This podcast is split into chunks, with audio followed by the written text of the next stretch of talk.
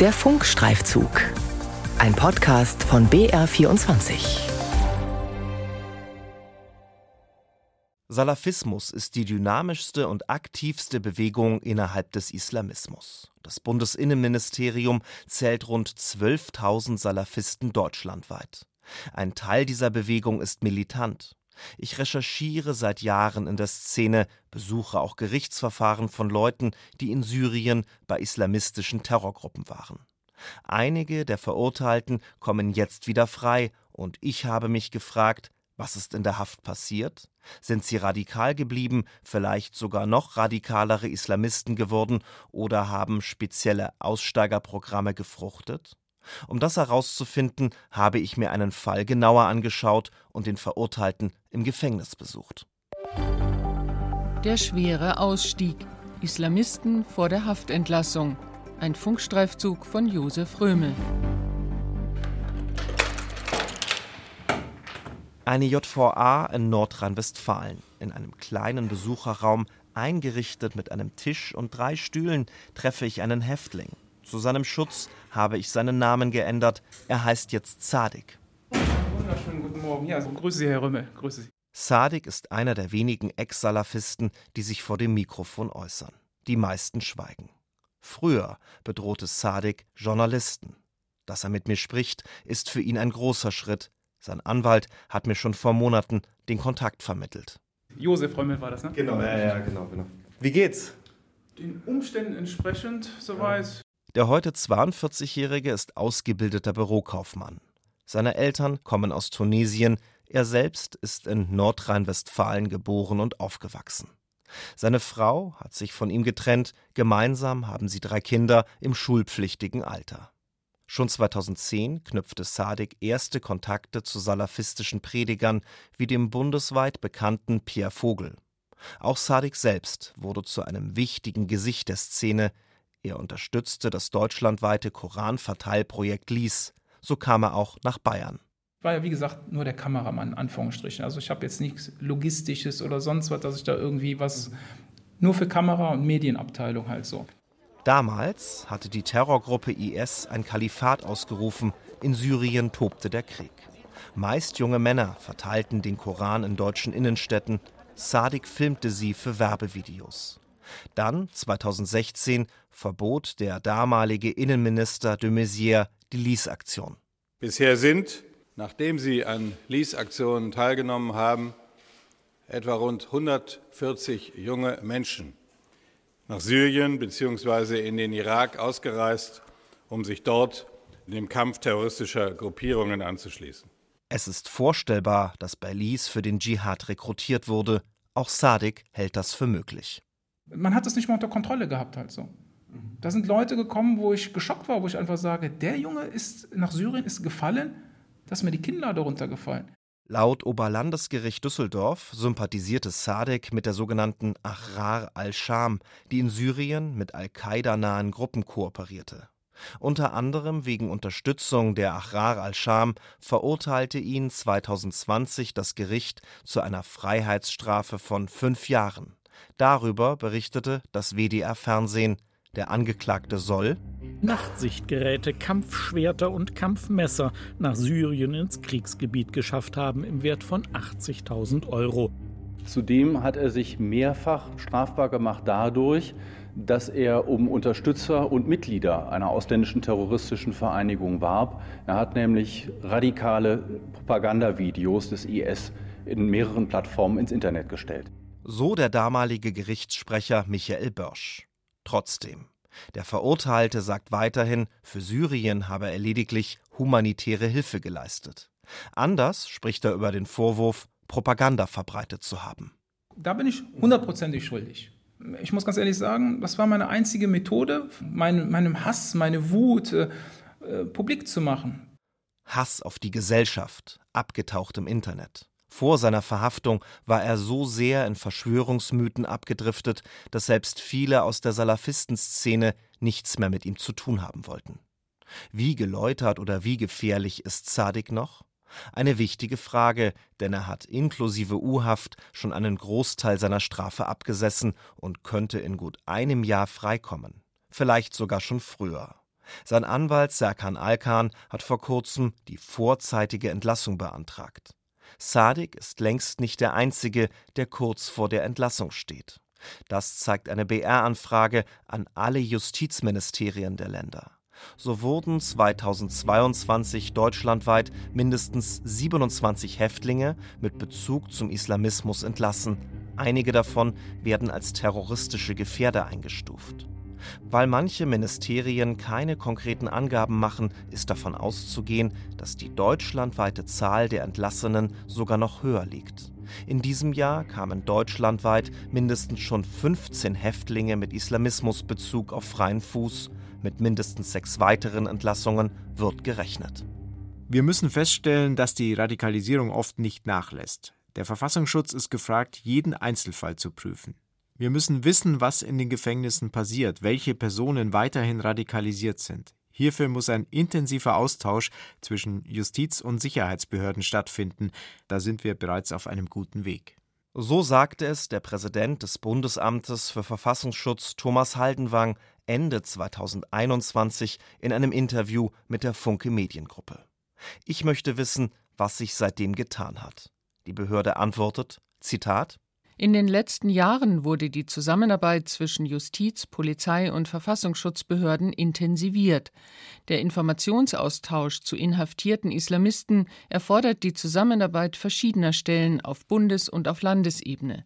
Insbesondere zu hoch priorisierten inhaftierten Islamisten erfolgt vor Haftentlassung ein erneuter Austausch, der fallabhängig noch weiter intensiviert werden kann. Wird der Person ein Anschlag zugetraut? Muss sie deshalb nach der Haftentlassung von der Polizei observiert werden? Durchläuft sie ein Aussteigerprogramm? Solche Fragen stellt sich auch Markus Hegele. Er leitet die JVA Regensburg. Das bayerische Justizministerium hat ihn mir auf Anfrage als Ansprechpartner vermittelt, denn er hat schon seit 20 Jahren immer wieder Kontakt mit Islamisten. Da gab es die Terroranschläge in Madrid, äh, 11. März 2004. Und es wurde offenbar, dass sich die Al-Qaida-Terroristen in Gefängnissen radikalisiert haben oder hatten. Und äh, daraufhin ist vom äh, Bayerischen Landesamt für Verfassungsschutz so eine Art JVA-Konzept das erste Mal erstellt worden. Das heißt, äh, die JVA-Beamten inklusive der Anstaltsleiter, Abteilungsleiter sollten sensibilisiert werden und sollten ja, geschult werden im Umgang mit Islamismus, und da stand ich dann im engen Kontakt mit der zuständigen Sachbearbeiterin beim Landesamt für Verfassungsschutz. Und äh, das war so mein erster Kontakt mit dem Thema Islamismus, äh, Terrorismus und Justizvollzug. Auch in bayerischen Gefängnissen gibt es die Unbelehrbaren, solche, die kein Aussteigerprogramm durchlaufen wollen. Stattdessen verachten sie die westliche Lebensweise. Hegel erkennt zwei solche Fälle, die dem Justizvollzug Sorge bereiten. Über sie kann er aus datenschutzrechtlichen Gründen nur abstrakt sprechen. Das ist so verfestigt von Kindesbeinen an. Äh, das sind zwei Männer, die aus einem Gebiet kommen.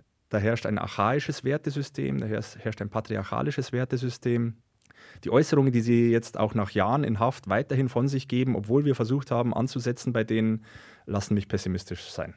Um sich ein genaues Bild von Gefangenen zu machen, gibt es in Gefängnissen in Bayern oder Nordrhein-Westfalen sogenannte Extremismusbeauftragte, Mitarbeiter, die Extremisten jeglicher Couleur im Auge haben. Häftlinge wie Sadik. Der 42-Jährige, der einst islamistische Propagandavideos drehte, zeigt mir ein Schreiben der Anstalt, das gerade ein Jahr alt ist.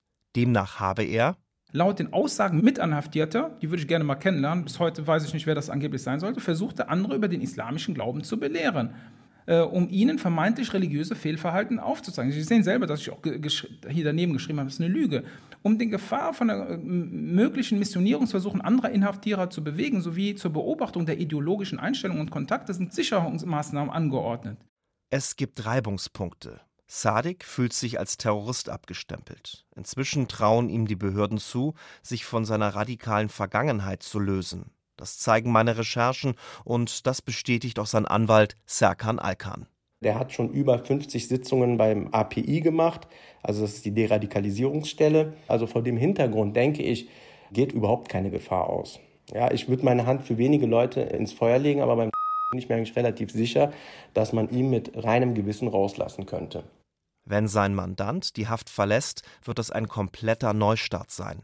Denn der Fall zeigt, was ich schon bei anderen Recherchen beobachtet habe, wer tief in der Salafistenszene verwurzelt ist, der verliert, vollgepumpt mit demokratiefeindlicher Ideologie, den Boden unter den Füßen, seine Lebensgrundlage.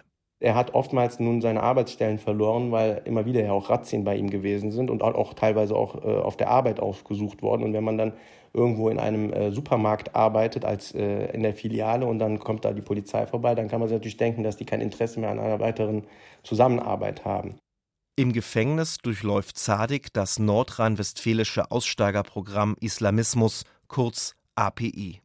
Du kriegst das dann von der Sozialarbeiterin mal so angeboten, so hätten sie da mal Interesse oder sonst was. Das API ist im nordrhein-westfälischen Innenministerium angesiedelt. Für das Programm arbeiten Verfassungsschützer und Polizisten, ebenso Pädagogen oder Psychologen. Und wenn man das so aufarbeitet, dann denkt man, boah, Mist, da habe ich damals gar nicht drüber nachgedacht halt so. Ne? Warum hast du diese Videos gemacht? Was ist in dir vorgefallen? Damit man das trainiert, damit man es später nicht mehr macht, damit man nicht in dieses Loch wiederfällt halt so. Die Aussteigerprogramme sind auch ein Kampf gegen Salafisten, die versuchen, Häftlinge in der Szene zu halten. Dafür gibt es Netzwerke, die zum Beispiel Briefe in die Gefängnisse schicken. Auch Sadik bekam immer wieder Post von dem Netzwerk Free Our Sisters. Erstmal bist du perplex. Du kriegst Briefe von Frauen, duftende Briefe, schön geschrieben, Bruder, halte durch. Die Schwestern haben Geld für mich gesammelt. Ähm, du brauchst jeden Euro halt so, ob es Gerichtskosten oder Mahnung oder sonst was. Also wir reden hier um 500 Euro. Als ich diese Briefe bekommen habe, habe ich natürlich auch geantwortet, zurückgeschrieben. Danach kriege ich plötzlich einen offenen Deckel. Wie können Sie nur? Die werden vom Verfassungsschutz beobachtet. Auch mit dem Aussteigerprogramm API habe er über seine Kontakte zu dem Salafisten-Netzwerk gesprochen, sagt er. Von API-Mitarbeitern habe er dann erfahren, dass die Salafisten Auszüge seines Dankesbriefs in sozialen Netzwerken veröffentlicht hätten. Das hat mir damals das API ja auch gezeigt und äh, das fand ich dann nicht so gut. Weil da hätte man mich auch mal fragen können, halt so. Ne? Soweit ich mich noch gut erinnern kann, habe ich denen auch einen Brief geschrieben, dass man das äh, dann auch jetzt unterlassen soll, etc. Und äh, dann hat sich das auch beendigt. Es sind erste Schritte, die darauf hindeuten, dass Sadek mit seinem alten radikalen Leben abschließen möchte. Wie weit er damit ist, lässt sich schwer beurteilen.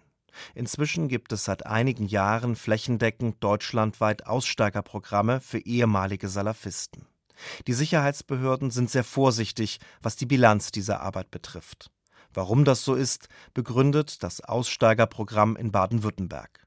Es ist im dortigen Landeskriminalamt angesiedelt, auf Anfrage heißt es vom LKA Erfolg im Zusammenhang mit der Ausstiegsberatung ist schwer messbar.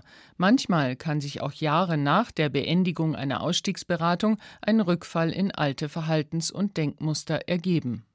Die Aussteigerprogramme sind herausgefordert. Gerade jetzt, wo ein größerer Teil der Häftlinge mit Islamismusbezug die Anstalten in den kommenden Jahren verlassen dürfte.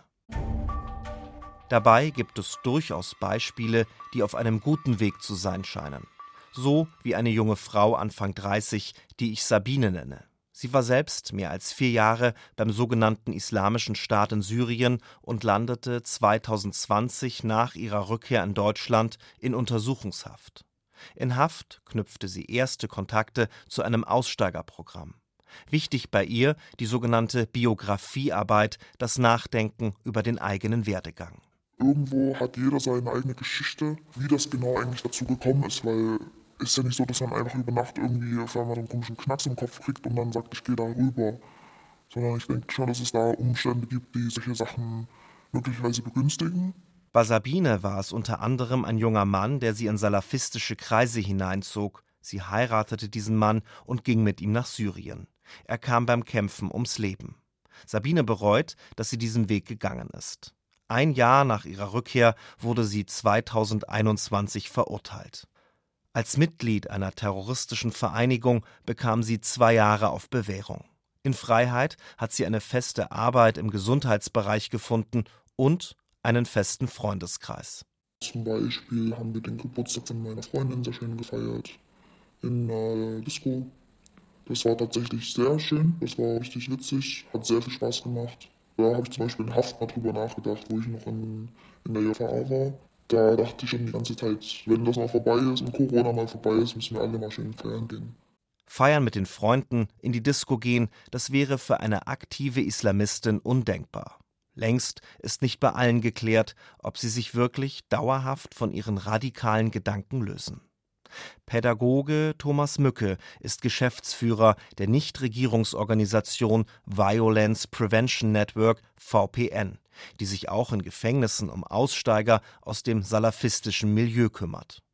Deutschlandweit ist VPN aktiv, auch in Bayern im Auftrag des Freistaats. Mücke sagt, dass der Klient es natürlich ernst meinen muss mit dem Aussteigen. Und das sind natürlich dann auch nochmal so Punkte, wo wir auch aufpassen müssen, dass wir nicht getäuscht werden. Es kommt aber ausgesprochen selten vor. Und die Mitarbeiter und Mitarbeiterinnen merken das eigentlich auch. Und zwar deswegen, weil die Arbeitsbeziehung, die ist sehr intensiv.